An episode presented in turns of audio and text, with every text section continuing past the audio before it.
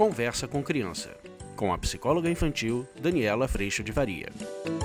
E hoje eu vou acolher uma mãe muito querida que me escreveu uma pergunta naquele ao vivo que eu fiz de sopetão. Ela me escreveu assim: senti que perdi, e eu me emociono com essa pergunta porque eu imagino o quanto deve estar doendo o coração. Senti que perdi o respeito do meu filho. É possível recuperar?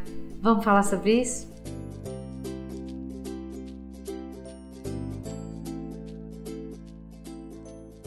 Vocês sabem que eu venho trazendo muito aqui também no curso online a questão da gente ter sempre muita clareza, muita clareza de verdade em como o outro se comporta. A gente tem muita clareza em tudo que o outro fez que a gente não gostou. A gente tem muita clareza de tudo que o outro faz e eu acho que é um desrespeito. De tudo que o outro faz eu vejo que é violência. E normalmente a gente cai no engano de não ter clareza da nossa própria violência ou da gente justificar a nossa violência com a violência que a gente assiste ou recebe do outro. Quando eu recebi essa pergunta, eu imagino que muita violência já deve ter saído de dentro do seu filho na relação entre vocês mas eu tenho certeza de que muita violência também já deve ter saído da sua boca, no seu processo de educação com relação ao teu filho. Eu falo isso de um lugar de quem também reconhece que há violência dentro da minha boca, que minha violência também sai de inúmeras formas. E eu queria te convidar para que você e também a todos que estão aí, que a gente pudesse parar para refletir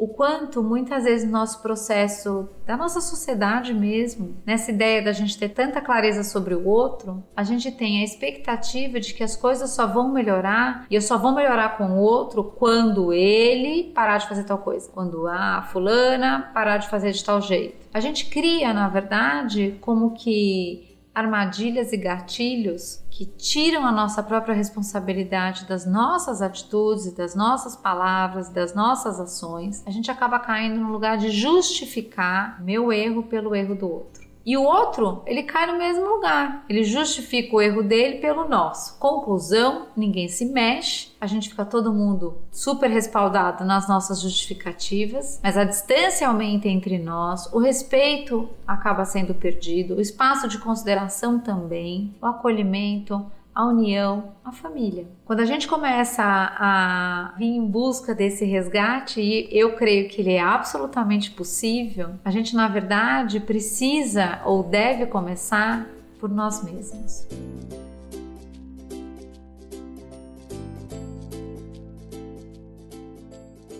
A gente tem um hábito muito, muito grande, eu também tenho, gente, hoje não mais, mas normalmente a gente pede desculpas ou pede perdão tem um peso para mim no meu coração muito maior de eu dizer, me perdoa, eu fiz isso, isso, isso e eu tenho certeza que eu devo ter te machucado. Mas a gente já tá contando que o outro vai ter que pedir perdão também, porque você já sabe tudo que ele fez.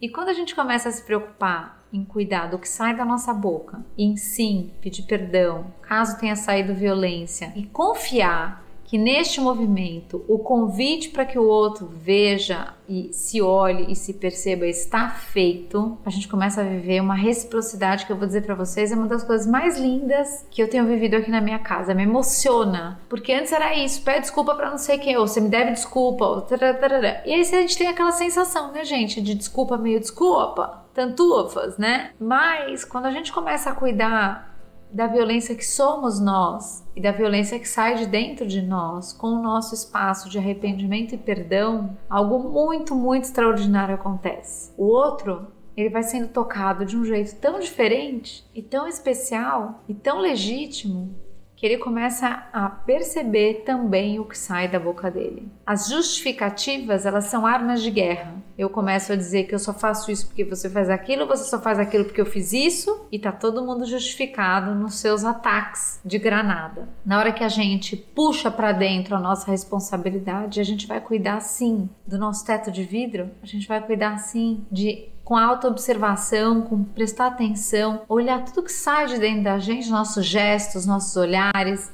nossos julgamentos, nossas considerações do outro. O que acaba mudando é que este outro é convidado a fazer o mesmo. E quando isso acontece, a gente se encontra no lugar de perdão e essa reconexão, foi essa pergunta tão especial que eu recebi, ela começa a ser construída. De um lugar de muito mais verdade, porque ele está distanciado de um lugar de expectativa e exigência, que provavelmente você deve ter com seu filho. Eu tenho a expectativa de que ele seja diferente, eu exijo que ele haja diferente, ele não age, e provavelmente ele tem com você. Ele tem a expectativa de que você, como mãe, devia agir de outra forma e te isso. Nessa exigência, normalmente a gente faz uso, sim, da violência na forma de falar, na forma de agir, nos nossos julgamentos, nas nossas ações e atitudes, que normalmente vêm repletas de desconsideração e desrespeito nesses momentos. Eu creio que é muito possível que a gente se encontre e se reencontre. Mas antes de mais nada, esse encontro precisa acontecer dentro de nós. A gente precisa se reconectar e ir para um lugar de muita humildade para olhar tudo o que nós somos capazes de fazer, tanto a construção de coisas lindíssimas quanto a violência que também sai de cada um de nós.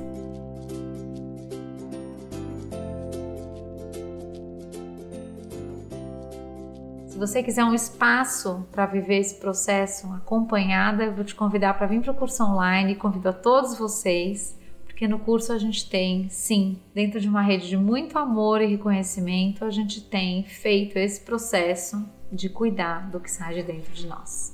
E tem sido incrível caminhar cada dia junto de pessoas tão disponíveis e ver o perdão surgir dentro das casas e ver a reconexão acontecendo. É um presente emocionante todos os dias. Eu te convido para vir fazer parte. Então, se você quiser se inscrever no curso, o site é www.educaçãoinfantilonline.com. Eu agradeço a Deus em primeiro lugar por toda a paz e toda a consciência que hoje eu tenho no meu coração. Um beijo, a gente se vê na próxima. Tchau! Você acabou de ouvir Conversa com Criança, com a psicóloga infantil Daniela Freixo de Faria. Mande seu e-mail para conversa@danielafaria.com.br.